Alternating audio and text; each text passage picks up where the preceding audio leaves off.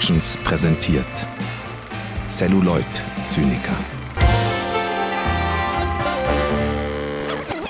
Und damit herzlich willkommen zu einer niegelnagelneuen Folge der Celluloid-Zyniker. Wir machen Zwangsurlaub und gucken uns die am besten erhaltene mittelalterliche Stadt Europas an. Es geht nach Brügge und vielleicht sterben wir auch. Bei mir ist der wunderbare Patrick Lohmeier vom Bahnhofskino Podcast. Hallo Patrick. Fucking Bruce. Scheißkaff. Ja. Ist wirklich schlimm. Hast du den damals auf Deutsch geguckt? Zum allerersten äh, natürlich. Mal? Natürlich. Ja. Oh, das ist so. Das ist diese, die, diese Art von Film tatsächlich, ich möchte jetzt nicht irgendwie hochtrabend elitär rüberkommen, also komme ich eh schon längst für die Menschen, die mich kennen, aber das ist ein Film, den ich gucke und mich frage tatsächlich, wie kann man den aller, allen Ernstes in der deutschen Synchronfassung gucken, weil der lebt ja komplett von seinen von seiner blumigen, blumigen Sprache, möchte ich mal sagen. Im Original. Ja, du hast recht und auch, auch von den irischen und äh, flämisch-belgischen Akzenten. Mhm.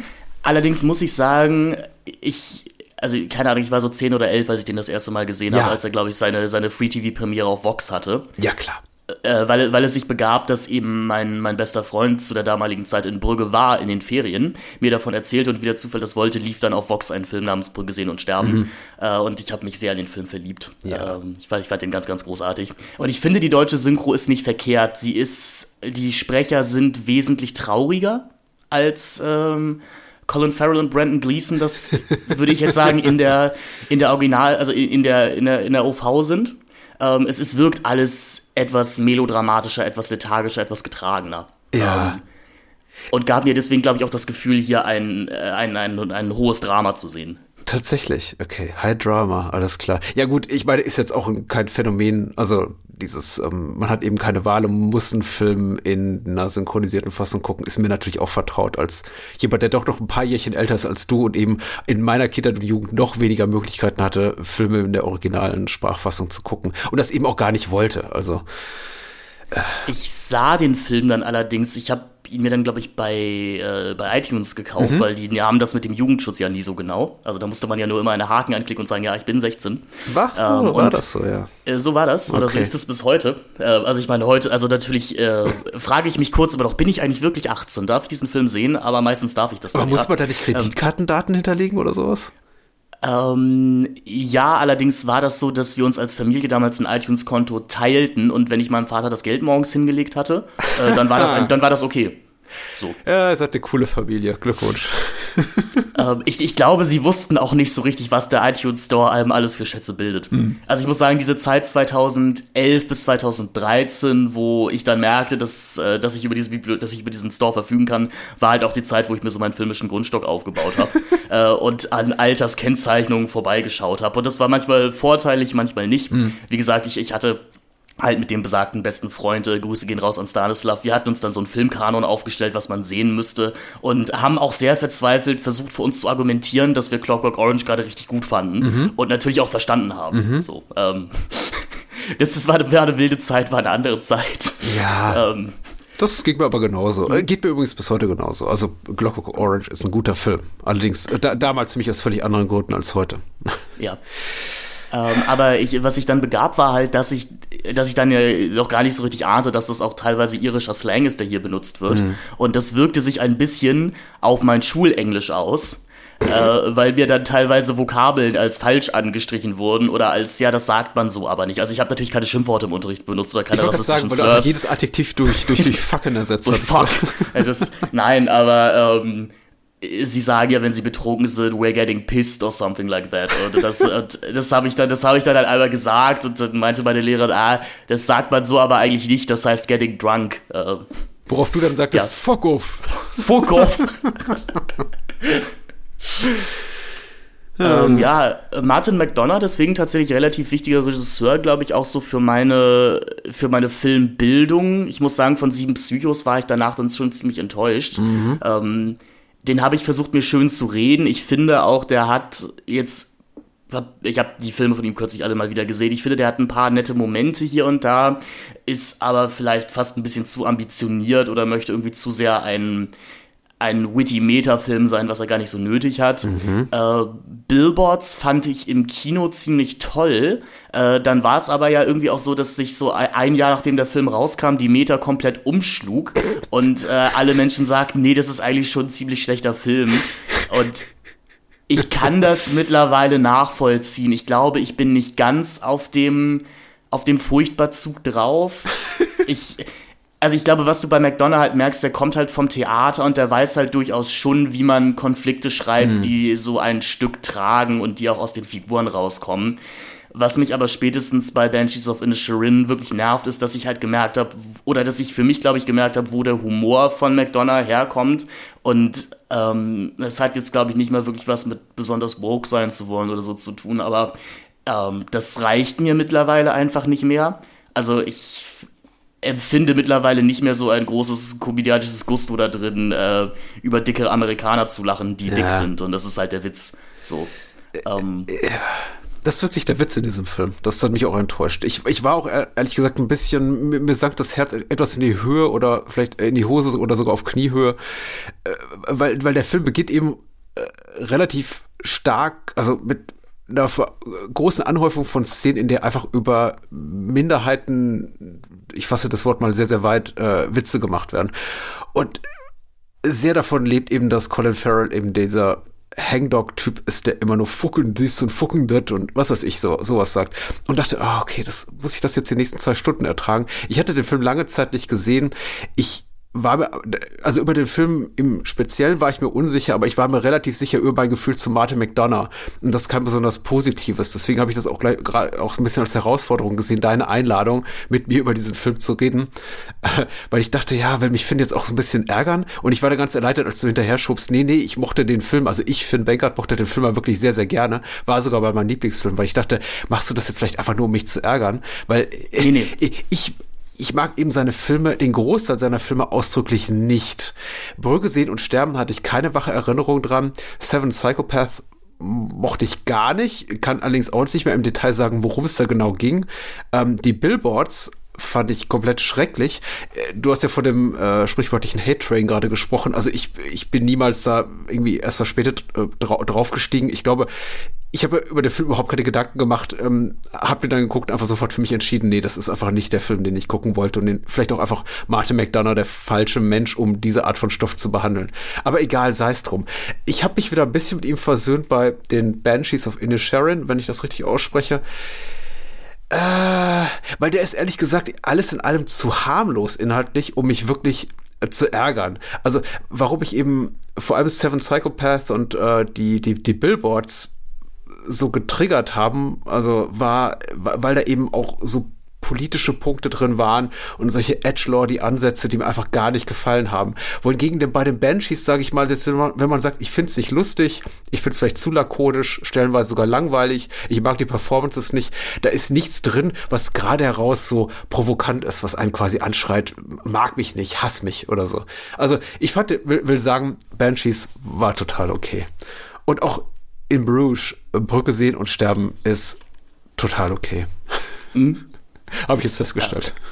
Ich, ich formulierte, ich, ich sah Banshees damals auf dem Hamburg Filmfest irgendwie und ich formulierte so ein bisschen provokant, als wir rausgingen, wie dann so, ah, guck mal, jetzt muss Martin McDonough schon niedliche Tiere in seinen Film packen, weil er uns, weil er nicht zutraut, dass wir sonst, äh, sonst, am, äh, sonst am Ball bleiben. Ja, stimmt ja. Hm.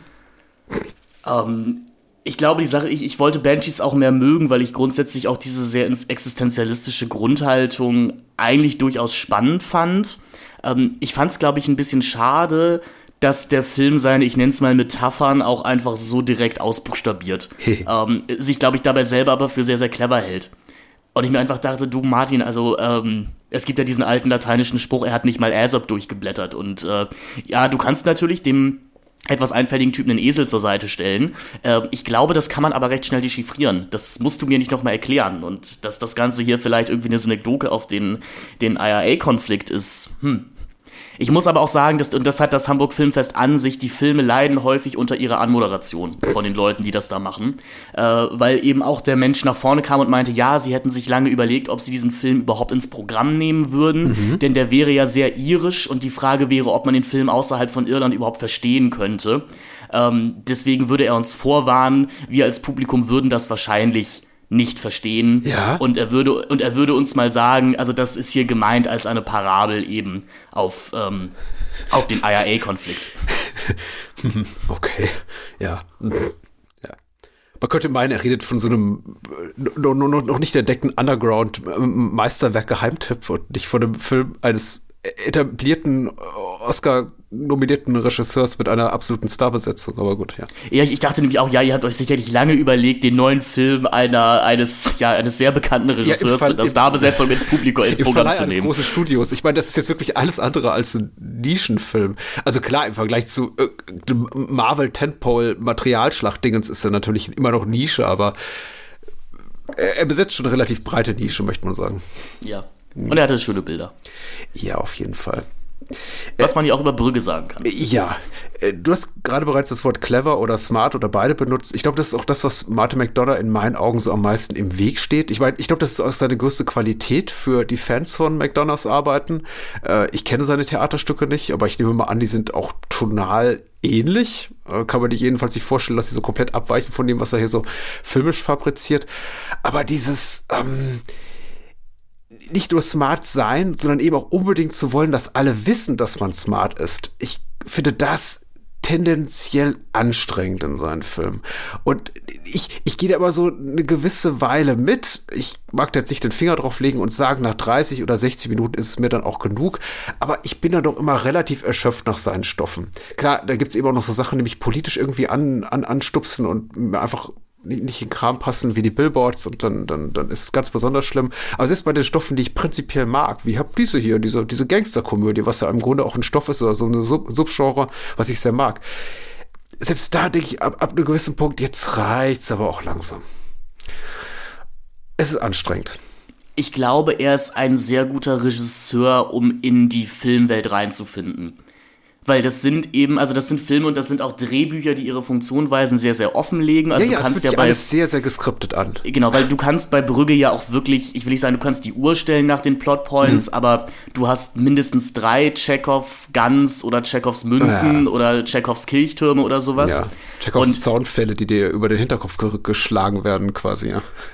und du fühlst dich als, sag ich mal, so 12-, 13-Jähriger natürlich wahnsinnig clever, wenn du das verstehst. Mhm. So, wenn du so merkst, oh, die Münzen, die er sich in die Tasche gesteckt hat, die kommen 90 Minuten später wieder. Ja, und die Ähm. Dam-Dam-Geschosse, die dir den Schädel wegblasen, die werden natürlich, die sind natürlich absolut essentiell, damit eben der, der Schädel von dem kleinwüchsigen Mann weggesprengt wird. Und ah, das ist alles so. Ja, und ist Brügge vielleicht das Fegefeuer? Denn sie benutzen, besuchen ja diese Museumsausstellung. Ja, Und dann laufen die am Ende in den Pestdoktor-Masken rum, die sie auch auf dem Gemälde haben, das sie anschauen. Ähm, ja, also das, also das, das waren, das waren die Punkte, die, die mich damals gereizt hatten. Und ich kannte schon das von dir angesprochene Subgenre der Gangsterkomödie, weil ich ja, also tatsächlich, weil ich war ja Oh. nicht mit, ja. also ich, ich gehöre ja nicht zu den Leuten, die mit Pulp Fiction in dieses postmoderne Gangster-Genre eingestiegen sind, sondern ich bin mit Guy Ritchie eingestiegen. Ich bin mit Snatch eingestiegen. Verstehe. So. Das sind Ähm, alles ganz schön harte Stoffe für einen jungen Menschen wie dich damals, finde ich. aber ich, Die ich waren noch ab fand Snatch 16, super. du warst ja noch gar nicht so alt. Äh, ich ich habe die geschnitten und ab 12 Fassung noch verlernt. äh, nein, aber Ah. Snatch liebte ich zum Beispiel auch, aber Snatch ist ja ein tonal sehr einfacher Film. Also Mhm. da weißt du, ich, und da fand ich, wusstest du auch als Zwölfjähriger, hier ist einfach nichts ernst zu nehmen. Mhm, klar. So, und ich, ich gucke hier einfach wirren Verstrickungen dabei zu und ich, ich studiere menschliches Versagen unter dem Mikroskop. Und was mich an Brügge eben begeistert hatte, war, dass dieser Film so in der Hälfte tatsächlich irgendwie einen tonalen Shift hat oder dass unter dem Ganzen doch so eine gewisse Melancholie und auch Depressivität drunter liegt. Und ich hatte damals das Gefühl, dass dieser Film seine Auftragskiller wirklich halt zwingt, ihren eigenen Pseudomoralkomplex zu konfrontieren und ich, und es, da bin ich bis heute bei, ich glaube, es geht bei diesem Film schon so ein bisschen nach der Frage, wie man eigentlich leben kann mit dem, was man halt tut als, als Beruf. Ja. Und wie man Sachen verdrängt, und wie man eben Sachen vor sich selber rechtfertigen kann. Und ich muss dem Film seine Konsequenz wirklich auch hoch anrechnen. Ähm, Äh, ist eine gute Beobachtung, ist auch der Aspekt, an In Bruges, der mir mit am besten gefallen hat tatsächlich. Und das sind eben auch, ist jetzt eben auch hier an dieser Stelle mit Schauspielern besetzt, die das, die solche Gefühle eben auch tragen und äh, vermitteln können. Ich finde Colin Farrell und Brandon Gleason gleichermaßen saugut hier. Sind wirklich fa fantastisch. Colin Farrell, also meine Brandon Gleason äh, kann ich mich nicht innerhalb meiner Lebenszeit an eine Phase erinnern seines Schaffens, in der er überhaupt uninteressant war. Aber Colin Farrell musste für mich eben so aus diesem, ich bin jetzt hier so ein up-and-coming, heißer junger Star äh, erstmal so ein bisschen rauswachsen, will heißen, also äh, der hat ja auch da schon grundsolide Filme gemacht. Ich, ich finde Phone Booth super unterhaltsam. Ich finde, glaube ich, den Daredevil-Film nicht so schlecht wie alle anderen. Minority Report ist da super gut drin. Tigerland auch grundsolide. Aber das waren eben alles so im weitesten Sinne klassische große Hollywood-Studioproduktion. Und das hier ist jetzt so, so die Ebene zwei, drei, vier, fünf Jahre später, wo er äh, sich offensichtlich denkt, die Karrierephase, ja, vielleicht bin ich doch so im Arthouse-Bereich ein bisschen besser aufgehoben. Und ich finde, er passt hier wunderbar rein. Also er ist ganz fantastisch hier und genau kann das eben auch transportieren, diese Themen und diese Gefühle, die du gerade beschreibst. Das hatte ich damals auch schon verstanden, also so, dass das Colin Farrell hier eine andere Rolle spielt, als er sonst macht. Ähm, für mich waren das natürlich, das äh, vielleicht äh, atmest du aber kurz jetzt schwer auf, natürlich alles Harry Potter Leute. Ähm, also ich natürlich war ein Reizpunkt für mich an diesem Film auch, dass ich den halben Harry Potter B-Cast in diesem Film versammelt sehe. Ja, aber also das ist halt, okay. Ja, ja nee, klar, also äh, genau. Und äh, deswegen, also ich wusste natürlich, wer Ralph Fiennes ist, ich wusste, wer, wer Brandon Gleason ist mhm. und ich habe mich auch gefreut, Clemens Posey halt hier nochmal zu Stimmt, sehen. die waren ja beide und in Harry Potter. alle drei, genau. Alle drei, Colin Farrell auch? Nee, aber äh, Ralph Fiennes, Brandon Gleason und Clemens Posey. Ach, äh, okay. Oh, alles klar. Die konnte ich bisher überhaupt nicht einordnen. Also ich habe das Gefühl gehabt, ich habe sie jetzt auch zum allerersten Mal gesehen. Aber ich muss nochmal Clemens Posey spielt im, im vierten Harry Potter die französische Teilnehmerin an diesem Trim Trimagischen Turnier. Okay. Und heiratet im siebten Teil einen von den Weasley-Geschwistern. Ich glaube Bill, aber lieb, Liebe Harry Potter-Fans, ihr werdet uns da korrigieren. Ich wollte gerade sagen, was ich jetzt richtig gut fände, wäre, wenn du mir jetzt in einer halben Stunde sagst, und das habe ich alles frei erfunden. Weil ich habe keine Ahnung. Wir können kurz einmal nochmal eine Inhaltsangabe verlesen. Sehr gerne. Weil, also ich, ich glaube, der Film ist relativ bekannt. Der ist ja auch eigentlich immer auf irgendeinem Streamingdienst verfügbar. Ich hatte das Gefühl, damals galt er noch so ein bisschen als Geheimtipp. Hm. Also so, so um die 2010er rum. Aber let's go. Äh, die beiden Profi- und damit du dich heimisch fühlst, verlese ich eine Inhaltsangabe von der, von der OFDB. Sehr gut. Äh, Schub hat die geschrieben. Äh, ist, ist der uns bekannt? Mm, ja, tatsächlich. Ja, okay.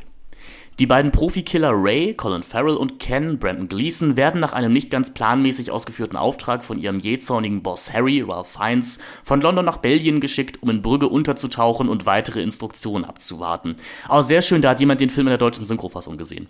Äh, während Ken vom kulturellen Angebot der mittelalterlichen Stadt begeistert ist und alle Sehenswürdigkeiten besichtigen will, ist Ray nur angeödet und lässt seinen Unmut an amerikanischen Touristen aus.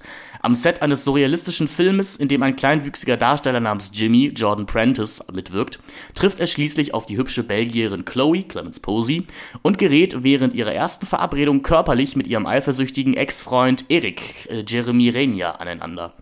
Ken erhält inzwischen von Harry den überraschenden Auftrag, seinen Freund und Partner Ray zu töten und gerät in einen tiefen Gewissenskonflikt. Mhm ist eine bessere Inhaltsangabe als die, die damals auf den DVDs und bei iTunes war, auf jeden Fall. Ja.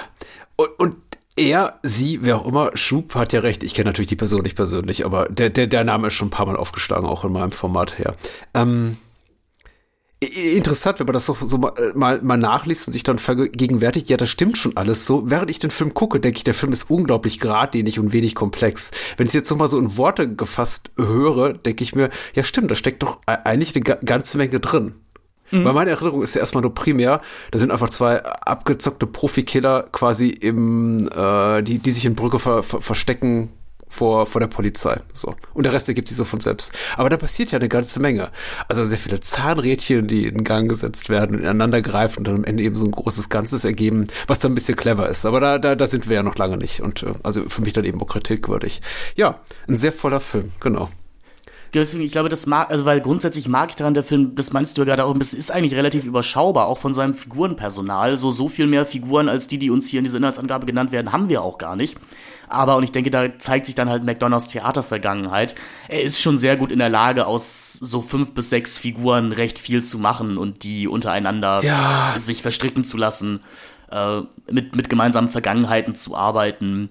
Manches wird uns in der Rückblende ausbuchstabiert, manches müssen wir uns zusammenreimen. Äh, Was muss man sich denn zusammenreimen? Ich habe das Gefühl, es wird schon alles sehr ausbuchstabiert. Also nicht so, dass ich sagen würde, was ich ja gerne Filmen zum Vorwurf mache, sie seien übermäßig didaktisch, aber äh, wir erfahren doch eigentlich alles, was wir wissen müssen, oder? Bis auf die Tatsache, dass wir relativ lange warten müssen, bis wir Ray Fiennes sehen. Das dauert nämlich, glaube ich, eine gute Stunde. Ja, genau. Und das, und das natürlich also auch, was die, was die Inhaltsangabe hier im letzten Satz macht, das dauert auch ein bisschen im Film. Ähm, ich glaube allerdings, dass jede Inhaltsangabe begann irgend oder irgendwann endete mit, ja, äh, der Konflikt ist halt, Ken muss seinen besten Freund töten. Ja. Ähm, Vielleicht hast du recht, es wird schon ausbuchstabiert, aber es sind, es sind dann halt eben so kleine Sachen, die fallen gelassen werden. Also, dass Brandon Gleason eben erzählt, er hat durchaus auch mit dem Gangsterboss Harry eine relativ tiefe Verbindung. Ähm, und die sind eben alle Gefangene dieses Gangster-Moralkodex. Wir sprachen ja vor längerer Zeit auch mal über Carlitos Way und da geht's ja auch ähnlich darum, dass diese Al Pacino-Figur eigentlich die einzige ist, die diesen alten Goodfellas, der Pate, äh, ähm, Kodex noch ins echte Leben übersetzt. Und ich, ich glaube, das ist halt schon eine Frage, die dieser Film stellt. So, ähm, wie echt sind diese, in Anführungszeichen, Blutsbrüderbanden unter Gangstern eigentlich wirklich? Ähm, und wie stilvoll sind diese Menschen, also wann fällt so die Maske dieser Menschen, die sich nach außen hin sehr kultiviert geben? Das trifft ja irgendwie auch auf Harry als, und auch auf Ken zu. Ich muss halt dran, wir sehen Harry dann ja irgendwann halt in seinem Büro, in seinem schicken, ja, irgendwie englischen Anwesen irgendwo auf dem Land. Das ist alles in diesem, in dieser Leder-Altoptik gemacht. Und er trägt diese schicken Anzüge. Aber darunter lauert halt wahrscheinlich der Straßenjunge, der er ist. So. Ja. Und das finde ich, und das macht der Film ziemlich gut. Ich finde gut, dass er diese Themen aufbringt und diese Fragen stellt. Ich bin mir nicht sicher, ob er die, ob er sie auch gut beantwortet, adäquat oder ausreichend. Also ich glaube, für das, was er Ja. erzählen will, für die Geschichte, äh, reicht's völlig, was er präsentiert. Dennoch gehe ich natürlich aus dem Film raus mit offenen Fragen bezüglich zwei, drei Figuren. Äh, also nicht so sehr Ray, äh, Colin Farrells Figur betreffend, aber ähm, Ken und Harry, was diese um, umtreibt. Weil äh, Ray Fiennes Moralkodex, Gangsterkodex, Verhaltenskodex, wie auch immer, nachdem er äh, funktioniert, äh, wird ausreichend ausformuliert, so dass er mir halt rein intellektuell verständlich ist, aber ich kann ihn nicht nachfühlen. Und bei Ken frage ich mich eben auch bis zum Ende oder bis zu, zumindest zu dem Punkt, wo er eben die Entscheidung trifft, seinen äh, Kompagnon Ray nicht umzubringen, obwohl ihm das Harry, obwohl ihn Harry eben damit beauftragt, immer so ein bisschen, warum macht er das alles? Weil er nimmt ja wirklich eine unglaubliche Menge Scheiße auf sich, um äh, Ray da rauszuboxen. Und tatsächlich nimmt sich sogar am Ende das Leben, um äh, einfach Ray, Rays Tod zu verzögern. Und das ist schon, äh, ich, er, er, er tut eine ganze Menge und für mich ist das alles halt nicht so ganz nachvollziehbar. Ich glaube, auf so einer etwas ähm, von der Realität entrückten Ebene eher, aber dafür ist der Film dann doch zu, zu bodenständig. Ich, ich weiß nicht, ob man mir genau folgen kann. Also der Film wirkt sehr down to earth, will ich sagen, will ich sagen, sehr bodenständig, schon sehr, sehr stark in einer Version unserer Realität verankert. Das, was aber Ken im Laufe der Handlung macht, erhebt ihn für mich quasi zu so einer Art fast schon Schutzengelfigur für Ray, die ich ab einem gewissen Punkt für leicht unglaubwürdig halte. Das ist jetzt auch kein maßgeblicher Kritikpunkt an dem Film, sondern einfach eben nur der, der Interpretation, der Deutung Martin McDonalds seiner eigenen Figur geschuldet. Und das ist auch vollkommen legitim, weil es ist ja seine Figur. Er kann damit machen, was er will. Er kann nicht schreiben, schreiben, wie er will. Aber ich konnte irgendwann einfach nicht mehr folgen. Ähm, ich bin da ein bisschen bei dir. Ich habe mich gefragt, ob das nicht irgendwie auch programmatisch für den Film ist. Also, dass, äh, dass uns das komisch vorkommen soll. Ich glaube, er möchte halt sehr stark auf so eine christlich-katholische Fegefeuer-Thematik raus Ja. und halt Brügge irgendwie so als diese, als die Stadt, die dich von den Sünden reinigen kann. Und die Beichte ist ja irgendwie auch eine, ein wichtiger Moment in diesem Film. Also es, es, es gibt eine sehr prominente Beichtsequenz in einer Rückblende und theoretisch oder so gesprochen beichten sich die Figuren ja auch häufig gegenseitig Sachen. Ich glaube, es geht so ein bisschen darum, dass Ken gerne ein guter Mensch wäre, aber damit übereinkommen muss, dass er es einfach nicht ist. Ähm, Ray, glaube ich, lernen muss, von sich dachte, er wäre ein in Anführungszeichen böser Mensch, unter sich aber merkt, nee, das bin ich gar nicht. Ich komme mit diesem ganzen Töten eigentlich nicht klar. Und ähm, Ja, Harry, Harry ist schon eher eine komische, also ist tatsächlich dann wirklich eher so eine Comic-Relief-Figur, die da irgendwie reinkommt, die wahrscheinlich durch die Performance von Ralph Fiennes geadelt wird. Ja. Ähm, man muss aber sagen, der Film macht es uns dann ja auch nicht so einfach, weil wir, wir erleben ihn eben als diesen Schimpfwörter ausstoßenden Wüterich, mhm. äh, der auch zu seiner Frau natürlich grob ist und sie beleidigt. Ähm, man muss aber sagen, der Film räumt ihm ja durchaus den Satz danach ein, zu sagen, es tut mir leid, dass ich ausgerastet bin. Es tut mir leid, dass ich dich ein lebloses Objekt genannt habe. Mhm. Ähm, und vielleicht liegt es daran, dass Ralph Fiennes ist, aber ich glaube ihm das so. Ja, klar. Ich, das, was du beschreibst und, und der Film eben auch Martin McDonough für uns beschreiben will und zu verstehen geben will, funktioniert ja für mich auch innerhalb des Mikrokosmos, den sich diese drei, insbesondere also eben, ich rede von Ray, Ken und Harry, da, da geschaffen haben. Also in dieser Gangsterwelt, die nach ihren ganz eigenen Regeln funktioniert. Huhu. Ähm, ist, ist auch die figürliche Entwicklung für mich nachvollziehbar. Da ist eben tatsächlich Ray eine Figur, die Böses getan hat, aber eben auf Abbitte hoffen kann, Abbitte leisten darf äh, für, für seine Sünden und äh, dann eben auch am Ende feststellt, ich bin eigentlich gar nicht so schlecht. Und kenne jemand, der eben auch, klar, sich seiner Schulden entledigen, Schulden entledigen kann, äh, die Möglichkeit zur Rehabilitation sucht und auch finden kann. Und klar, das geht schon alles so. Aber dann bietet der Film einem eben auch noch die Außenperspektive auf diese drei, beziehungsweise vor allem auf Ray und Ken die wir die erste Stunde kaum aus den Augen verlieren. Und da sehen wir eben, das sind ganz ungehobelte Assis die größte Zeit, mhm. der größte Teil der Zeit. Die machen sich über alle lustig, die beleidigen alle, die finden alles, alles beschissen. Bei jeder sich bietenden Gelegenheit reiten die auf irgendwelchen Leuten rum. Der arme Kassierer dort an diesem Turm, die, die, die, die fetten amerikanischen Touristen, der Kanadier im Restaurant, ähm, das Bier ist scheiße, da werden noch irgendwie ganz andere Schimpfwörter für das Bier gebraucht, die ich hier nicht zitieren möchte. Also ja. alles, alles, alles ist furchtbar. Und außerhalb dieses, ähm, dieser kleinen Welt mit ihren ganz eigenen Moralvorstellungen und Wertevorstellungen funktioniert eben diese Rehabilitation Kommunikationsgeschichte nicht.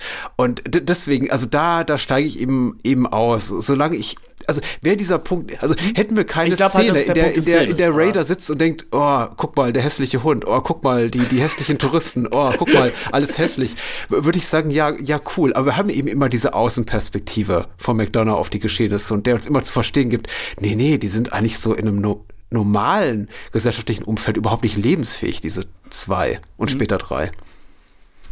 Ähm, wir hatten ja im Vorgespräch auch so ein bisschen schon gesagt, dass wir den Anfang, oder das hattest du auch schon in der Aufnahme gesagt, dass wir den Anfang des Filmes etwas schwierig fanden. Das ging mir beim Wiederschauen jetzt auch so, weil ich halt die von dir angesprochenen Edgelord-Momente mit wir machen uns über die Amis lustig und ja, wir beleidigen das Bier. Das, das ging auch, das ging wahrscheinlich 2008, ging das so gerade noch, würde ich sagen. Äh, weil man muss ja sagen, dieses Genre der britischen Gangsterkomödie mit vielen Schimpfworten war ja eigentlich auch eher am Abappen. Also ich meine, hm, Guy Ritchie stimmt, hat, glaube ich, hat, glaube ich, ein Jahr später seinen Rock'n'Roller nochmal gemacht, der jetzt, wenn ich das aber richtig erinnere, auch nicht so wahnsinnig geliebt wurde. Gut, er hat uns dann 2020 gezeigt, man kann das alles nochmal genauso machen und die Leute lieben es plötzlich ja, ja, ja. wieder. Im, im, also in Bezug auf Rock'n'Roller erinnere ich, ich mich auch noch damals an die Kritik, die da schon sagten, Guy Ritchie, das wird jetzt alles so ein bisschen lang im Zahn, mhm. lass mal, ist jetzt auch wirklich genug. Und ich glaube, McDonough, äh, ich, weiß nicht, ob ich ihm jetzt hier vielleicht ein bisschen zu viel einräume. Ich glaube, er gibt uns diesen Anfang, um uns das Gefühl zu geben, wir wären eben in genau so einer britischen Gangsterkomödie. Ja, ja. ähm, um dann so in der Hälfte des Filmes zu sagen, nee, es geht mir hier schon um ein bisschen was anderes. Und ich glaube schon, dass, dass wir die Figuren entlarven sollen, eben wenn, wenn sie die von dir angesprochenen ungehobelten Assis sind, die sie nun mal einfach sind. Ich, also ich glaube schon, dass das programmatisch für den Film ist. Ähm, ja, es dient einem größeren Zweck, da würde ich auch, auch mitgehen. Das heißt aber nicht, dass es mir gefällt. Und ich hatte mhm. den Film jetzt eben auch so lange nicht gesehen, also bestimmt 13, 14, 15 Jahre nicht gesehen. Ich habe den damals relativ kurz nach Erscheinen dann auf DVD oder auf Blu-ray gesehen. Ähm, dass ich eben äh, vergessen habe, dass es auch noch im, im, im weitesten Sinne so eine Art Payoff hat. Und mein Gefühl war eben jetzt beim Wiedersehen, ach stimmt ja, das ist genau der Film, den ich befürchtet hatte. Ja. Ne? Zwei irische Gangster sind gestrandet in Brügge und nutzen eben die Gelegenheit, sich über kulturelle Differenzen, sage ich mal so, um sehr, sehr diplomatisch auszudrücken, äh, lustig zu machen zwischen äh, ihrer Herkunft und den Menschen, die sich da, da so tümmeln in der äh, Altstadt von Brügge. Eine der großen Kulturmetropolen Europas. So. Ähm. Und da passiert eben genau das. Und wir haben in einer relativ zackigen Abfolge eben mehrere dieser Szenen, wo ich denke, okay, ja, was erzählt denn die das Bier Zitat schwul und die Leute dort sind ätzend und die, die Touristen doof und guck mal, der hässliche Hund, der sie doof anschielt und ach, guck mal hier da, der lustige, äh, wieder in Gänsefüßchen Zitat Zwerg, äh, dort, dort am Set dieses ähm, europäischen Kunstfilms, der dort gedreht wird. Und also, das ist so. In der deutschen Synchrofassung sagen sie Zitat Gnome. ah, Gnome. Ah, das wird merkwürdig, äh, fast schon irgendwie so ein bisschen deplatziert kultiviert, aber na gut, meinetwegen. Ja, Gnome. Und es ist eben genau der Film, den ich befürchtet hatte. Und dann, ja klar, jetzt äh, retrospektiv sage ich natürlich auch, klar, das hatte äh, doch auch alles einen Punkt. Martin McDonough ist im Grunde spielt er auch fair und erlaubt uns eben auch diese Außenperspektive auf, ja, diese, auf diese, auf diese rübelhafte Seite, die eben Ray und Ken äh, an, an sich haben, nur um uns dann in, in diese Welt mehr und mehr mit reinzuziehen, auch in die Isolation der beiden Figuren vom, vom, von der Außenwelt und uns quasi ihre, ihre Werte und ihre Geschichte näher zu bringen. Und das funktioniert für mich tatsächlich auch ganz gut. Deswegen im, im weitesten Sinne der Mittelteil des Films für mich eben auch der gelungenste, weil er vielleicht auch der plotärmste ist und mhm. mir einfach der ist, der mir die Figuren am nächsten bringt. Ja, weil wir halt sogar also gezwungen sind, mit so einem depressiven Colin Farrell halt in Brügge rumzuhängen. Ähm, was, was McDonough halt auch als so eine Endgültigkeit inszeniert. Also als, äh, als einen Ort, den man nicht mehr verlassen kann. So, das, das präsentiert uns der Film ja auch so, wie Colin Farrell versucht, es dann einmal aus, aus Brügge rauszukommen. Das geht aber nicht. Das ist so einer der wenigen Momente, wo ich mir denke, boah, hier höre ich das Drehbuch aber wirklich rascheln. Mhm. Also, ich verstehe auch intellektuell, warum er zurück nach Brügge muss, aber das erscheint mir, ich weiß nicht, wie es dir da geht, das erscheint mir jedes Mal beim Gucken so ein bisschen sehr hinkonstruiert. Mhm. Ähm, also man kann dazu aber sagen, ähm, er, er, er, verprügelt einen Kanadier in einem Restaurant, den er für einen Amerikaner hält äh, und sagt sowas wie, ja, das ist die Rache für John Lennon. Das ist natürlich auch wahnsinnig lustig. Ja, äh, das ist schon wieder dieses Smarte, ja. ja okay. Genau, und äh, ist dann im Zug aus Brügge raus, äh, dann kommt eben ein Polizist zu ihm und sagt, der Kanadier hat sie erkannt.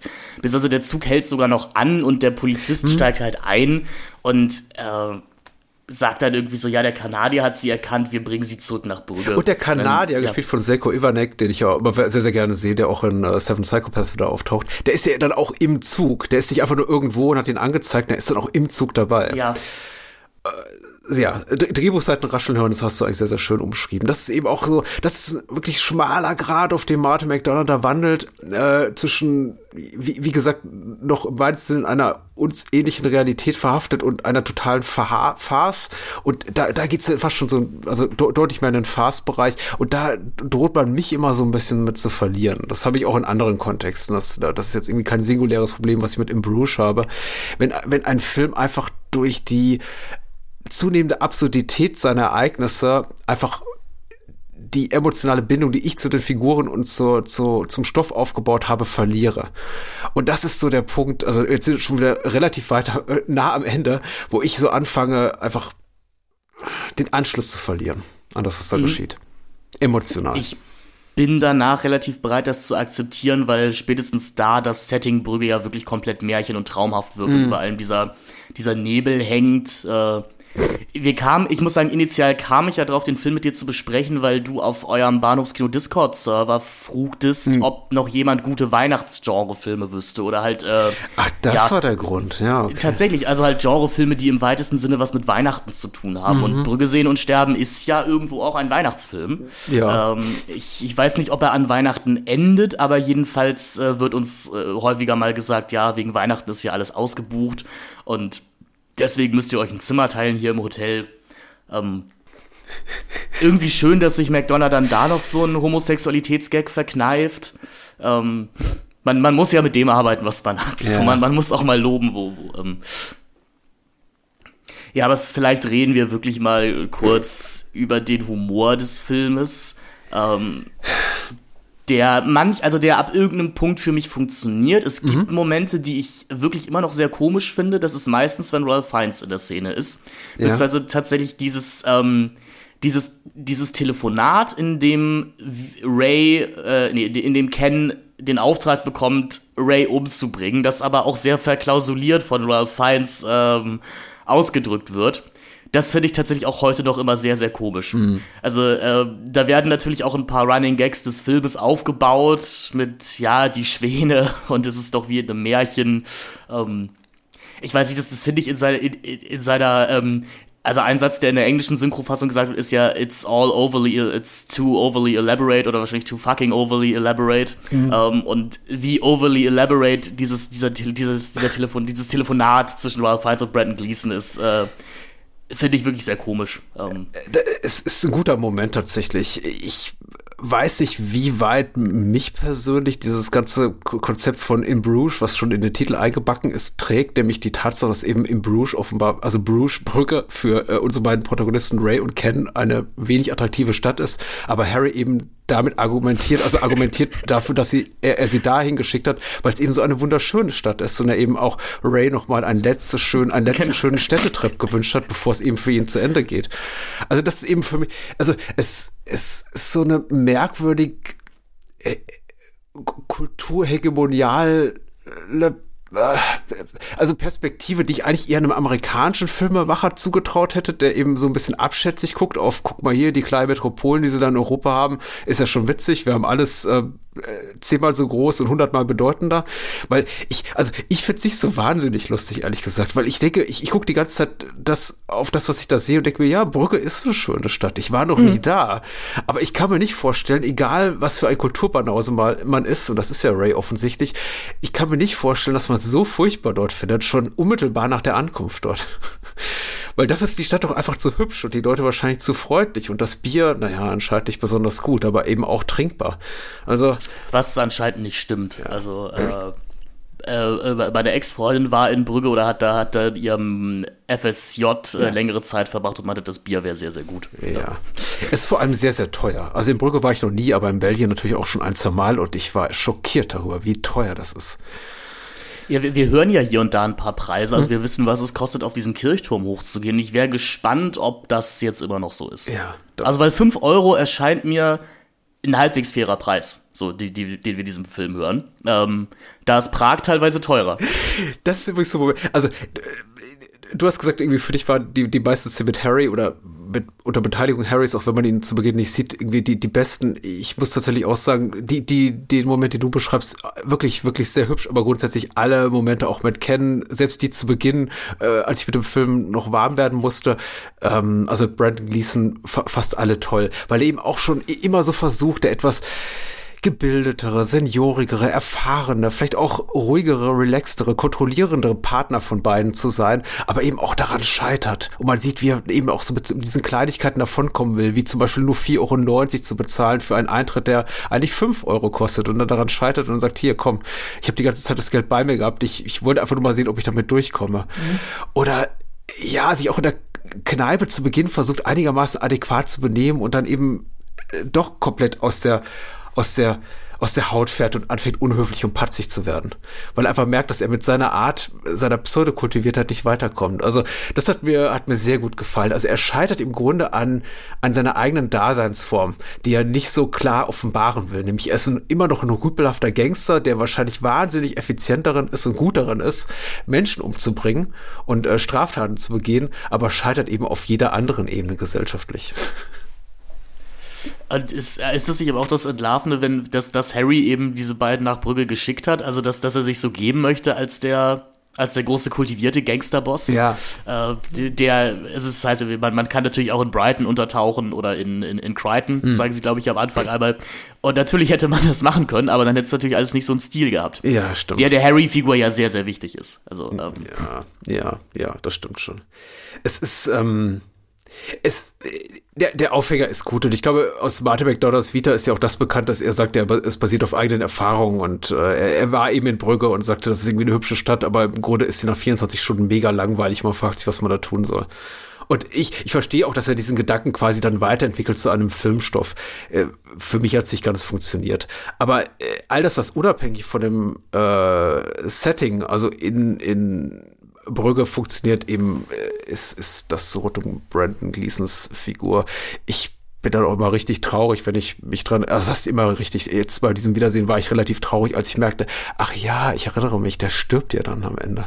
Und mhm. ähm, das hat mich dann auch so ein bisschen über die, die Plotmechanismen des letzten Drittels oder des letzten Viertels des Films auch so ein bisschen hinweggetröstet, weil ich einfach wusste, jetzt kann ich wirklich so ein bisschen Zeit mit Brandon Gleason verbringen, obwohl ich da schon sah, wie die Zahnrädchen ineinander griffen und bestimmte so Plotpoints etabliert wurden, die dann später sich eben auszahlen, äh, er erzählerisch, ne, wie diese Damm-Damm-Geschosse und die Schwangere und alles ist so, äh, der, der Kanadier, der da nochmal auftaucht und ach, das, du sagst ja schon, die äh, Tschechos, äh, Tschechos Kanonen, die Pistolen, die überall rumliegen, Egal, Brandon Gleason.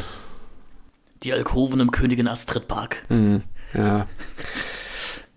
Ein Moment, den meine Mutter immer wahnsinnig komisch fand. Mhm. Also wenn sie bei, ähm, wenn sie bei Juri sind, dem, dem Dealer, der die Leute mit Waffen versorgt. Und äh, eine sehr große Liebe zu den Alkoven im Königin Astrid Park. Ja, das, das ist auch süß, ja, tatsächlich. Ich meine, das, das, sind, das sind ja so kleine Momente, die Figuren eine Tiefe geben, die eigentlich gar nicht da ist. Es, die, die, eigentlich gar nicht da sind. So. Also. Es sind, das sind merkwürdige, mer merkwürdig wache Momente für Martin McDonough, dem, dem, bei dem ich manchmal schon so denke, wenn ich seine Figuren reden höre, ja, der hat sich so sehr in die verguckt, der, der, der sieht gar nicht mehr diese Metaebene. Und dann kommen immer eben wieder solche Momente wie diese hier, wo man denkt, okay, wow, das hätte ich jetzt nicht einfach erwartet von dieser Figur. Oder der Moment hier, den ich auch sehr schön finde, ist der mit der Hoteleigentümerin, äh, ähm, gespielt von Thekla Reuten, heißt, glaube ich, die Schauspielerin. Ähm, die ist, glaube ich, niederländischer Herkunft oder auch belgischer Herkunft. Aber ich habe es auch schon in deutsche Produktionen gesehen.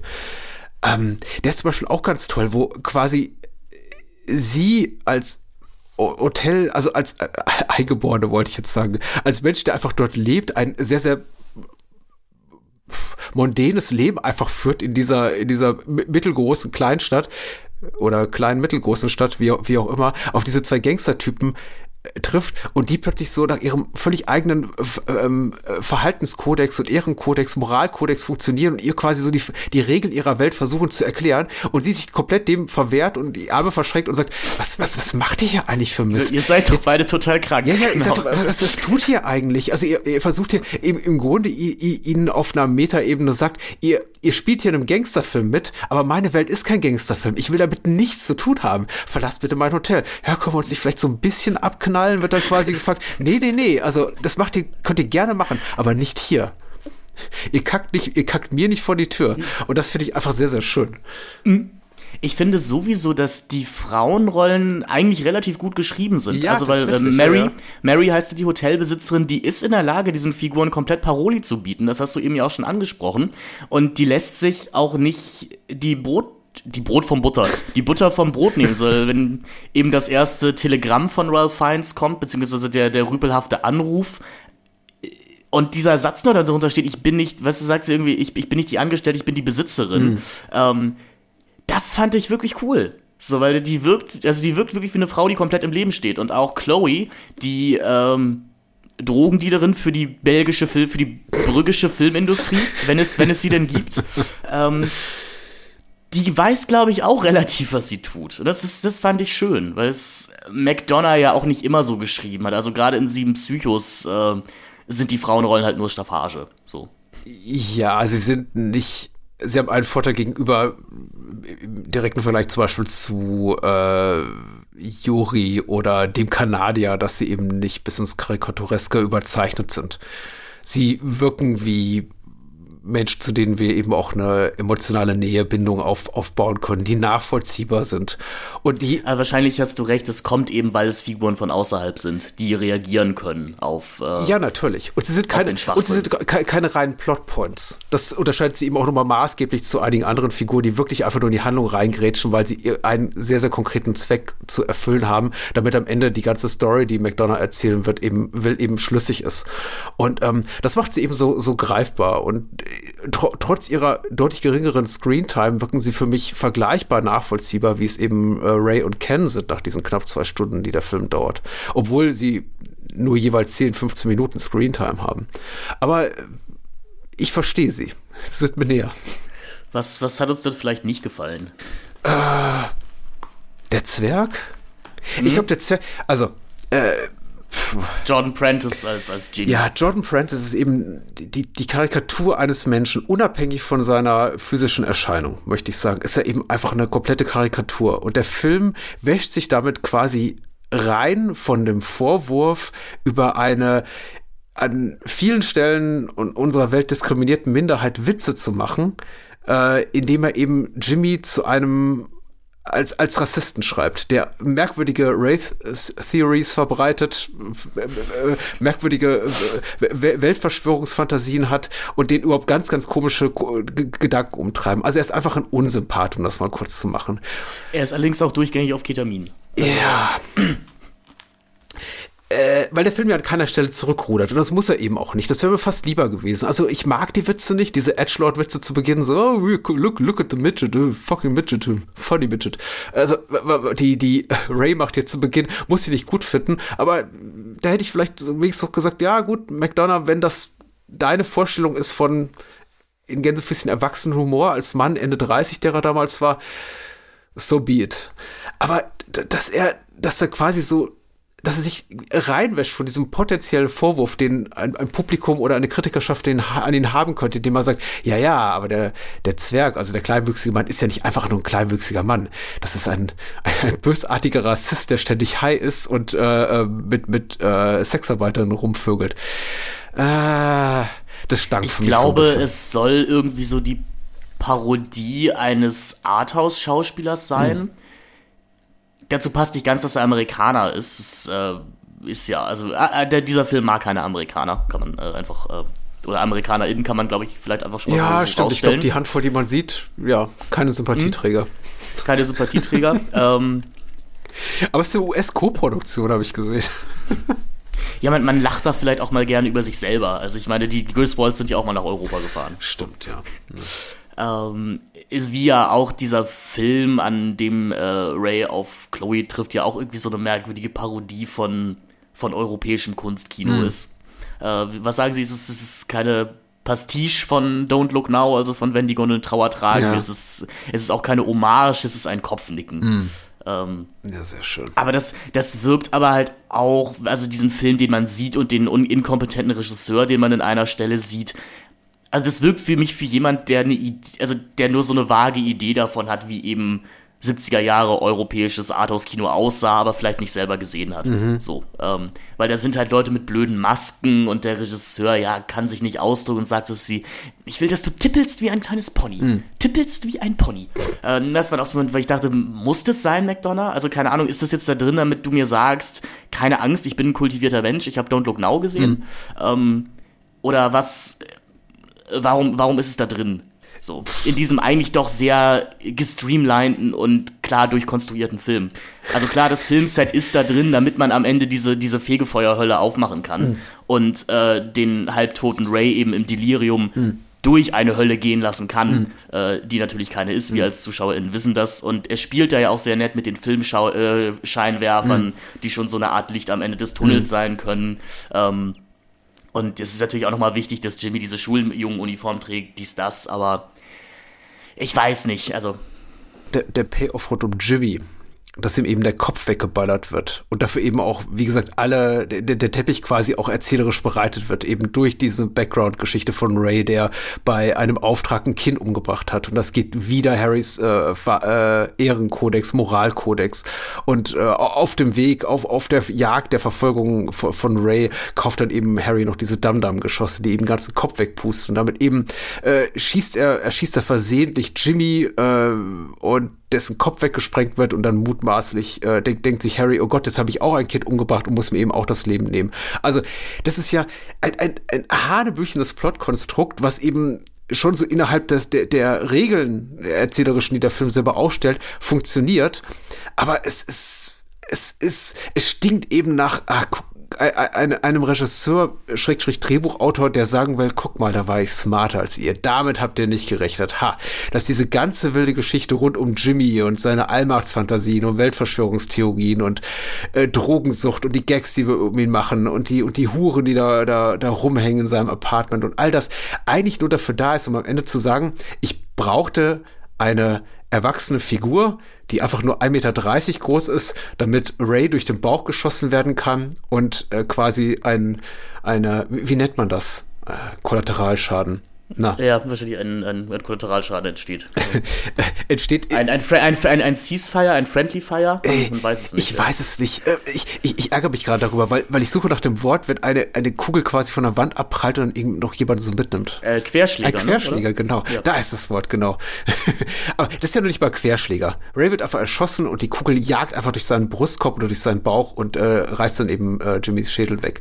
Und dafür ist die ganze Figur da.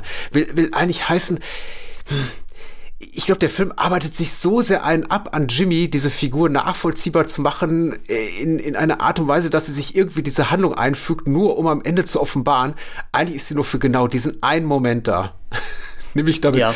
Harry einen Grund hat, sich eine Kugel durch den Kopf zu jagen. Und das hat mich schon, das hat mir das Ende ein bisschen, bisschen kaputt gemacht.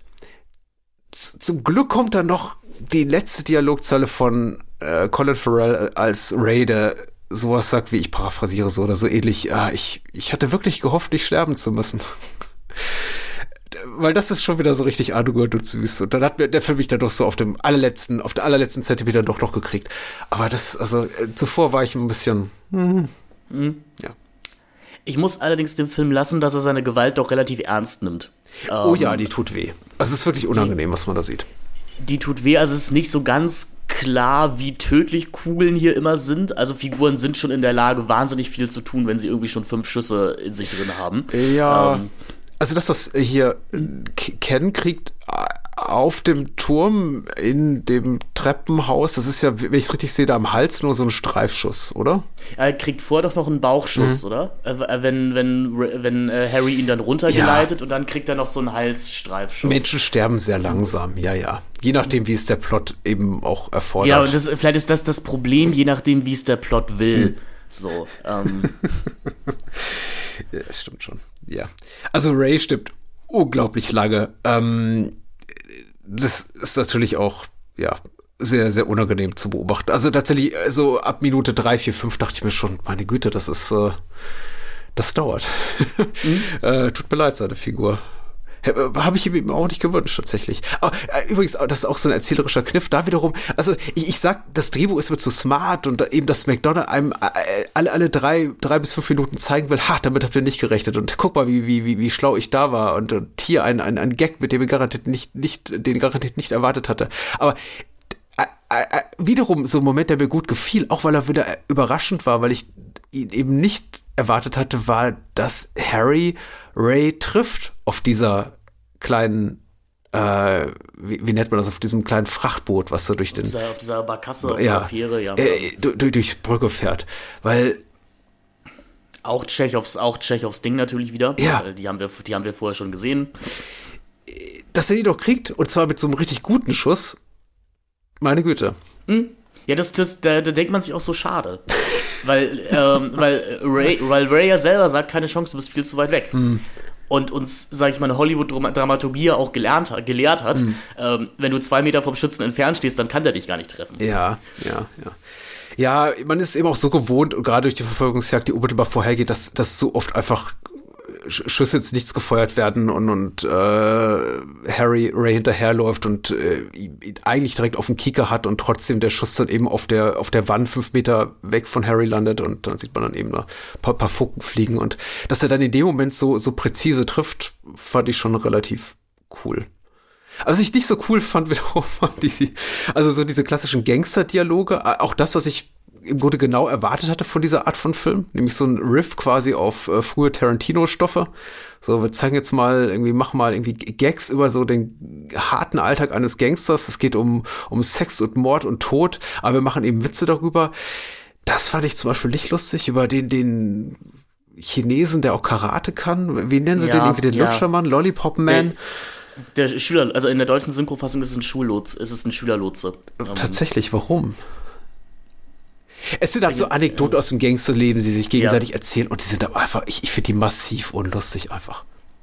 Hey, eine Flasche kann eine tödliche Waffe sein. Ja, das, ja, Was natürlich auch wieder dafür da ist, um zu legitimisieren, dass man Frauen schlagen darf in diesem Film. Mhm. Ähm, ja gut, das sind ja immer noch Ängst, äh, Gangster. Ich meine, die Integrität des Films will ja auch gewahrt sein. Ich hätte es auch sehr, sehr merkwürdig gefunden, äh, wenn dann am Ende so Ray nicht nur äh, also auch noch auf der Ebene sein Gewissen entdeckt und denkt so, oh ja, man muss ja ein guter Mensch sein, man darf niemals übergriffig sein und irgendwie immer, ja, also irgendwo sind dann im ganzen stoffseitig auch Grenzen gesetzt. Also ich verstehe schon, dass da äh, bestimmte Sachen im Film gezeigt werden, die nach unserem, von unserer Warte aus natürlich nicht korrekt sind. Nee, ich sag mal so, ich glaube, also die Szene, auf die ich anspiele, ist eben ähm, die besagte, wo wir schon drüber sprachen, im Restaurant, ja. wo eben Ray den, den Kanadier schlägt, von dem er noch für einen Amerikaner hält. Ja. Und vorher hatten wir eben einen Dialog zwischen äh, Ray und Ken, wo sich darüber unterhalten haben, was denn eigentlich alles tödliche Waffen sind ja. und wann es okay ist zu schießen und wann nicht. Und Ray sagt eben, hey, eine Flasche kann eine tödliche Waffe sein, wenn jemand mit einer Flasche auf mich losgeht, dann bin ich raus. So, also dann, dann wird geschossen.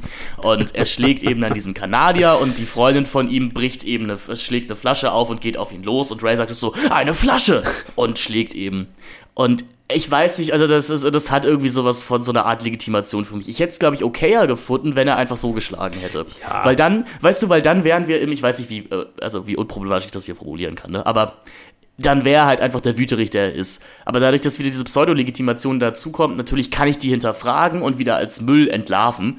Ähm, ich weiß ja. ich hätte mit dieser, oh mein Gott, eine Flasche, Dialogzeile, ich hätte ohne die leben können. So. Ich, ich glaube auch, ich deswegen möchte ich jetzt auch gar nicht mehr ins Detail gehen und diese Sachen alle so als Einzelkritikpunkt heranziehen. Ganz grundsätzlich gilt für mich eben der Kritikpunkt, den du gerade so exemplarisch an dieser Szene beschrieben hast. Ich glaube, McDonough sucht nach meinem Geschmack zu oft eine, eine Legitimation für das Handeln seiner Figuren. Und ich hätte die gar nicht so gebraucht. Und das ist zum Beispiel etwas, was ihn auch nochmal qualitativ maßgeblich von einem thematisch ähnlich gelagerten Stoff und auch tonal ähnlich gelagerten Stoff wie Reservoir Dogs unterscheidet. Ich habe nicht das Gefühl, dass an irgendeiner Stelle irgendeine Figur sagt, ja, und dann habe ich das gemacht, weil so und so. Und ich habe das Gefühl, in im Bruges sagen Figuren eben ständig, ja, ich habe nur so, ich habe ich hab damals nur so gehandelt, vielleicht auch falsch gehandelt, weil so und so. Weil das ja. entspricht halt meinen Moralvorstellungen, das waren eben die Ansagen, die ich erhalten habe. Ich musste das tun, ich konnte gar nicht anders. Und das ist auf, auf Dauer so ein bisschen anstrengend, weil ich möchte nicht so weit gehen und sagen, er will, dass wir Ray und Ken am Ende des Films als Good Guys wahrnehmen, aber ich glaube schon, dass er will, dass wir da rausgehen und sagen, ach je, Ach, die Armen. Die Armen ich glaube, ja. ich glaub, ich glaub, das ist schon, ich glaube, das sollen wir schon denken. Ja, aber dafür haben sie zu viel Böses getan, einfach. Ist, ich meine, der Film beginnt und sie haben schon irgendwelche Leute umgebracht. Also, und, und die Rückblende lässt ja auch nichts der Fantasie, äh, mhm. überlässt ja auch nichts der Fantasie. Wir, wir sehen ja, wie diese, wie, wie Ray diese, diese Menschen umbringt. Zuerst hier den von äh, Siren Heinz gespielten Priester. Übrigens total schade. Also Siren Heinz ist ja großer Schau ja, wundervoller Schauspieler. Und dass er hier nur zwei Minuten im Film sein darf, ist echt schade. Aber klar, die Rolle erfordert's. Und äh, ungeachtet dessen überlässt eben nichts der Fantasie. Und äh, ja, ja, spätestens auf dem Moment für mich relativ unmöglich, dann am Ende die Figur doch so hinzubiegen, dass man sagt, ah, Ray ist doch eigentlich ein guter. Mhm.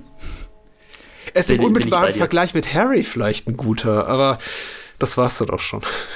Was ich wiederum ganz toll finde, weil das spielt auch so ein bisschen die letzten 15 Minuten rein, ist der Score von Carter Burwell. Ja, den, den müssen wir unbedingt erwähnen, der ist toll. Den finde ich ganz wunderbar, vor allem weil es ja wirklich so ein klassischer Filmscore ist, der eigentlich aus einem Thema besteht. Mhm. Also halt so, einem, so einer kleinen Klavierfolge, wo zwei bis drei Akkorde gebrochen werden. Also ja. ich habe das damals auch auf, auch auf Klavier gespielt, die dann im Laufe des Filmes einfach variiert werden. Ja und die mal in Moll gespielt werden, dann ist, wenn es halt alles ein bisschen depressiver wird äh, und äh, zum Finale halt mit E-Gitarren aufge, äh, auf, aufgewertet werden, wenn es halt alles so ein bisschen crazy actionmäßig wird. Mhm. Ähm, aber natürlich Carter Bobble auch ein wahnsinnig renommierter und verdienter Komponist zu dieser Zeit schon. Mhm. Äh, und wahrscheinlich auch jemand, den man sich in seinen Debütspielfilm dann gerne auch reinholt, um äh, ja, um so ein bisschen Qualität zu gewährleisten, würde ich jetzt einfach mal, also würde ich so mal sagen. Klar, wenn man ihn sich hm. leisten kann, würde ich mir den auch holen, kann. natürlich, ja. Ich, ich sag dir jetzt also so ganz schlau klingt, ja, ja, als du gesagt hast, hier kann man Moll spielen und so weiter. Ich habe natürlich keine Ahnung, wovon du sprichst, aber ich, ich stimme dir natürlich völlig zu. der, der Score ist fantastisch. Ist mir auch an mehreren Stellen aufgefallen. Ähm, also er klingt sehr nach Coen Brothers, was ja auch jetzt kein, keine Überraschung ist, weil ich glaube, bis zum heutigen Tag er jeden oder fast jeden Film der Coen, Coens mhm. orchestriert hat. Er ist eben, er ist sehr bloodsimple, er ist sehr Miller's Crossing. Es sind sehr, wie du schon sagst, sehr einfache Tonfolgen, die er aber maximal effizient und effektiv äh, musikalisch umsetzt. Es ist schon richtig toll. Er klingt wie ein Burwell-Score und das meine ich überhaupt nicht als Vorwurf, weil ich genau diese Art von, von, von Musik von ihm mag. Und hier passt es einfach wie Arsch auf Eimer. Also gute Wahl. Ja, ja, auf jeden Fall. Was ich noch interessant finde, vielleicht ist es aber auch so eine deutsche Film-Business-Perspektive auf diesen Film, ist eigentlich, in Deutschland gilt ja so die Regel, wenn du einen Debütfilm machst, kriegst du einen erfahrenen Kameramann an die Seite mhm. oder halt umgekehrt. Wenn du ein Debütkameramann oder Frau bist, mhm. Äh, kriegst du einen eher erfahrenen Regisseur an die Seite. Das ist mir sowieso halbwegs die Faustregel irgendwie. Und das ist hier ja nicht so. Also klar, Martin McDonough kam schon vom Theater und war wahnsinnig renommiert. Ja. Ähm, also habe ich, hab ich mir angelesen. Ähm, und den Egil Brilt, das ist ein, oder Brilt, das ist ein, ein dänischer Kameramann, ähm, der fing auch erst danach an, so richtig Sachen zu machen. Das fand ich durchaus, also das fand ich einfach nur spannend, das sagt jetzt nichts mit dem Film aus. Ähm, also das, das wirkte ein bisschen off, so wie man es sonst macht, weil auch Sam Mendes, der mit American Beauty direkt vom äh, Theater kam, oh Gott, hat Roger Deakins die Kamera gemacht bei American Beauty? Ähm, Ihr habt, nee, ja, nee, nee, ähm, ähm, Conrad Hall, genau. Ähm, aber da ist ja auch so die Sache, so Debütregisseur, großer Kameramann, ähm, damit man zumindest einen Bereich des Filmes schon mal sichern kann. Ähm, ist mir einfach nur äh, spannend aufgefallen. Ja, okay. Da, da, oh Gott, jetzt muss ich meine, Se nein, jetzt muss ich meine Seniorität wieder ra rauskehren. Ich, ich muss ja ganz ehrlich sagen, ich werde das hier kein Quatsch erzählen. Äh, Egil Brilt war, war mir namentlich äh, nicht bekannt. Jetzt gucke ich allerdings gerade hier bei der IMDb, was er sonst noch so gemacht hat. Und ich bin ja großer Fan des frühen Schaffens von James Marsh, äh, insbesondere Wisconsin, Death Trip und äh, The King.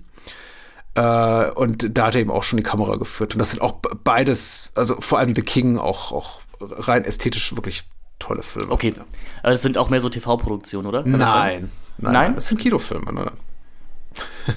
Okay.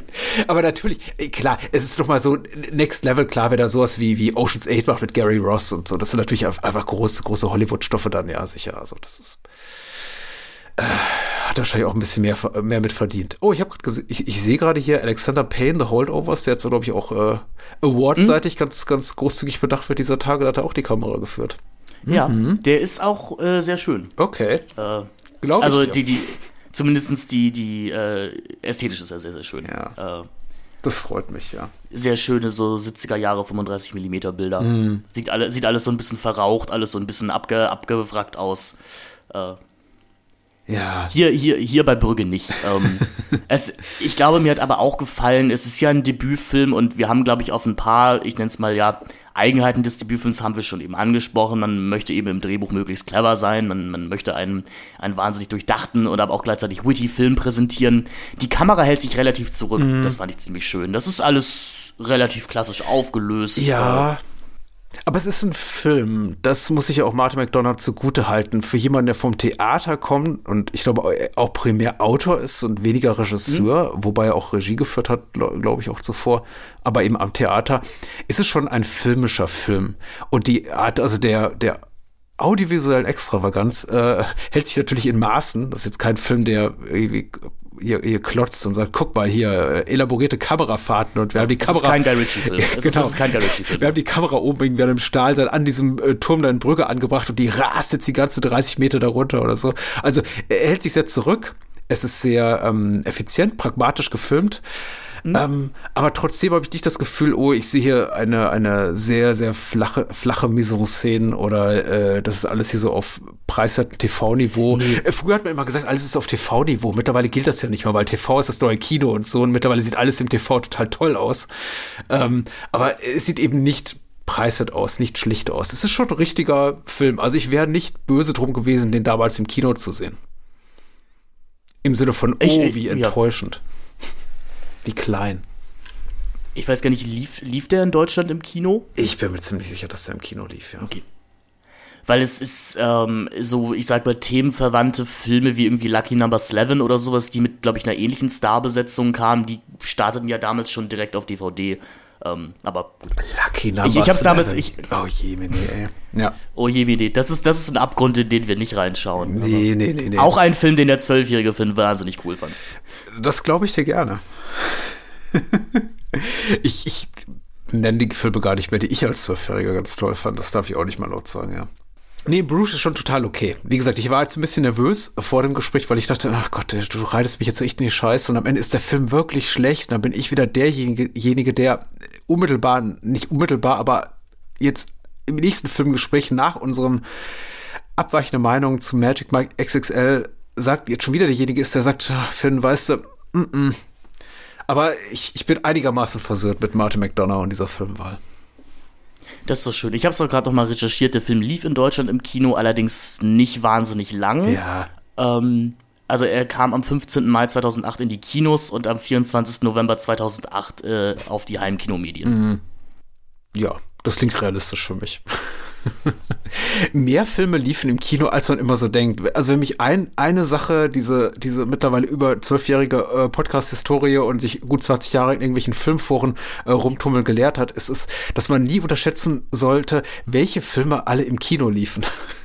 Oft gucke ich mir so Streifen an und denke mir, ja, komm, keine, keine Ahnung, da hat doch, hat doch nie jemand Geld für bezahlt. Aber gerade so zurückblickend auf die 80er, 90er Jahre, also irgendwann hörte das dann noch auf und Sachen wurden mehr DTV und, und Direct-to-DVD, DVD, äh, Direct-to-DVD und ne, Direct-to-Streaming. Aber also bis so in die 80er, frühen 90er hinein hat man das Gefühl, alles lief im Kino. Und sei es so für eine Woche. Ja. Ich habe, ähm, also ich, ich, ich finde schön, dass dir der Film, äh, dass du halt, dass der, dass der Film dir halbwegs gefallen hat. Ich bin auch froh, dass er mir halbwegs gefallen hat, jetzt beim Wiederschauen. Ähm, ich hatte, also wie gesagt, ich, ich hatte mich so um 2020, 21, irgendwie hatte ich den Film mal wieder gesehen. Ich hatte bei Letterbox glaube ich, sowas geschrieben wie, ähm, ist nicht mehr mein Lieblingsfilm und eine Hälfte des Films finde ich sehr gut und an die andere Hälfte habe ich so vage Erinnerungen, das mal lustig gefunden zu haben. Ja. Ähm, weil du sprachst vorhin halt diese, den erwachsenen Humor und natürlich war mit zwölf das mal eine Definition von erwachsenem Humor. Also möglichst viele Schimpfworte sagen, aber es, es geht hier ja nicht um die Schimpfworte, weil das ist ja alles viel cleverer, ja, weil der Film ist ja schlau. So. Äh, so hat man sich ja auch die Kevin Smith-Filme schön geredet. Man hat gesagt, nee, nee, nee, die fluchen ja nicht, weil es ums Fluchen geht, weil das präpubertär mhm. ist, sondern die reden ja einfach so. Das sind ja echte Menschen. Ja. Ähm, und eine, eine Ur- Drehbuchfassung äh, meines, meines ersten Films Lest You Forget trägt auch wesentlich mehr Fluchwörter in sich drin, äh, die ich dann rausgestrichen habe. Ich würde mir ehrlich gesagt auch wünschen, und das gilt jetzt vielleicht auch, würde ich jetzt vielleicht auch nochmal größer, ambitionierter formulieren, das gilt auch für alle diese Arten von Filmen, die man eben irgendwann auch mal gern möchte und dann wieder sieht nach 15, 20 Jahren und das Gefühl hat, rausgewachsen zu sein. Man sollte sich, wenn es denn irgendwie möglich ist, trotzdem diese Liebe oder diese Erinnerung an, an die Erfüllung, die es einem eben mal beschert hat, auch, auch wach halten und sich jetzt auch nicht durch mich da, durch irgendwelche Spitzfindigkeiten und Kritteleien am Drehbuch oder den schauspielerischen Leistungen oder den der etwas erzwungenen äh, Dramaturgie des, des Endes da irgendwie was kaputt reden lassen. Das ist schon total ja. okay so. Und es ist auch total okay so, als 12-, 14-Jähriger irgendwie Stoffe auch, auch toll zu finden, die man dann als Erwachsener später etwas äh, äh, neigt dazu abzukanzeln mit so, ja, damals war ich jung und hatte eben keine Ahnung. Das ist doch auch total in Ordnung so. Also ich finde, Im Bruges ist ein komplett toller Film, glaube ich, für 12, 14, 16-jährige Jungs und auch Mädchen meinetwegen. Also nichts dagegen. Und ich werde jetzt den Teufel tun und sagen, das ist ein absoluter Mist. Also für mich komplett nachvollziehbar. Der, der tut keinem weh. Ich glaube, der ist auch smart für, für das, was er macht. Der bedient jetzt nicht nur die, die dümmsten, niedersten Triebe. Also da gibt's wahrlich Schlimmeres, auf das man zurückblicken kann mit, oh, fand ich das damals toll. Es ist nicht, äh, es ist nicht American Pie. Sagen wir so. Ja, auch, auch das ist okay, weißt du? wenn man das eben ja, mag. Natürlich. Ich meine, ich, ich wollte gerade sagen, meine Generation hatte äh, Eis am Stiel und, und äh, The ja, Last das sind, American Virgin. das sind aber, natürlich komplett unproblematische nein, Filme. Ich wollte gerade sagen, äh, und, und Porkies, aber das ist ja auch nicht wahr tatsächlich, weil so alt bin ich dann auch wieder nicht. Also ich, ich bin nicht alt genug, um den ersten Eis am Stiel irgendwie damals im Kino gesehen zu haben und, und, und, und dergleichen. Aber ich meine, auch die 80er, 90er hatten ihre problematischen Filme im weitesten Sinne. Sie waren leider deutlich prüder als das, was doch so in den 70ern und frühen 80ern im Kino zu sehen war. Also was vergleichsweise äh, äh, unangenehmes hier wie Porkies und Eis am Stiel hatten wir nie. Aber naja, Gott. Äh, wo war ich? Äh, wo bin ich jetzt gelandet? Keine Ahnung. Ganz weit weg von Brügge offensichtlich. Aber ich fand, ich fand deinen dein, dein, dein Appell hier gerade richtig schön, ähm, weil ich würde auch noch mal ranhängen, genau, wenn, wenn wir hier was kritisieren, das heißt natürlich nicht, dass wir den Film komplett blöd finden oder dass ihr doof seid, wenn ihr den Film mögt. Ähm, und man kann auch etwas mögen und es kritisieren. Das äh, sind Sachen, die ich auch gerne mal in meiner Vorlesung sage. Ähm. Ja. Also man, und ich glaube, das ist auch und ich glaube, das ist auch wichtig. Ich glaube, es ist durchaus wichtig, sich auch noch mal wieder zu konfrontieren mit Sachen, die man mal mochte. Ähm, das heißt ja nicht, dass man dadurch ein schlechter Mensch ist, dass man sie mal mochte. Und aus, man ist auch kein schlechter Mensch, wenn man sie heute noch mag. Wie du gesagt hast, Brügge sehen und sterben ist ein äh, top solider Film mit einem super funktionablen Drehbuch, wo man ehrlich gesagt, wenn man, würde ich sagen, Interesse an Film hat, wie ich es damals auch entwickelt habe, hm. durchaus auch lernen kann, wie man halt ein Drehbuch schreibt. So, und äh, das ist, das ist sehr, sehr richtig, der Hinweis und wichtig, ja. Hundertprozentige Zustimmung tatsächlich. Also dann können, können wir mit irgendeinem flotten Spruch aus dem, aus dem Film Nein, noch enden? leider nicht. Ich hoffe. Ich, wäre das ein Kritikpunkt noch so zum äh, Abschluss zu sagen? Ich habe tatsächlich nichts gemerkt, aber ich glaube ehrlich, weil der Humor nicht so sehr darin liegt, dass die Sprüche eben wahnsinnig lustig sind und eingängig, sondern eher in, in der Art, wie sie vorgetragen werden. Mhm. Und der Kontext macht eben die Musik.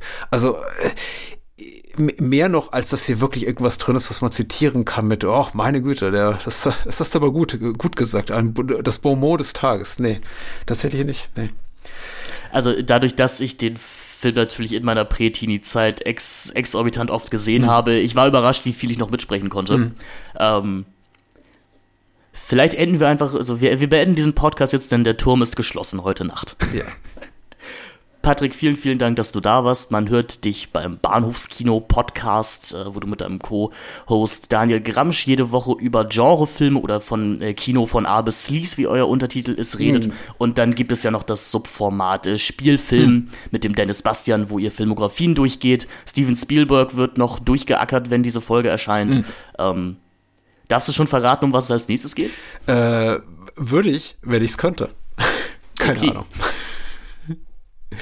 Äh, Dankeschön für die Einladung, habe ich sehr gefreut. Äh, macht immer Spaß mit dir zu reden und ich hoffe, ich habe dich diesmal nicht allzu sehr enttäuscht. Also ich war ja von mir selber enttäuscht nach The Cell 2 und äh, Magic Mike XXL. Also ja. ab jetzt also ich glaube, von The Cell 2 war, ich glaube, von The Cell 2 war niemand enttäuscht, aber ähm, ich, ich hätte echt gedacht, dass Magic Mike XXL ein Film ist, der, der dir Spaß macht. Ja, ich glaube, ich war von mir selber enttäuscht, weil das Gespräch einfach in eine Richtung ging, bei dem ich irgendwie mittendrin merkte, meine Güte, ich habe keine Ahnung, wovon ich rede. Ich sollte nicht über diesen Film sprechen. Ich will raus hier. Dieses Gefühl hatte ich heute kein einziges ja. Mal. Also dafür danke. Das, das, das würde ich gar nicht so hart formulieren. Ich lade dich einfach ein, wenn wir den Film nochmal im, im Filmforum zeigen. Nee. Und drei bis vier Flaschen Sekt die, die Runde machen. Nee. Und alle Leute klatschen, wenn die Nine Inch Nails Performance am Ende kommt. Nein, nein. die Hände zum Himmel. Ja, dieses, äh, dieses Mal gibt's Showgirls als große Abschlusssitzung. Ja. Äh, enjoy. Also, hau, hau rein. Ciao, Sie Mausi.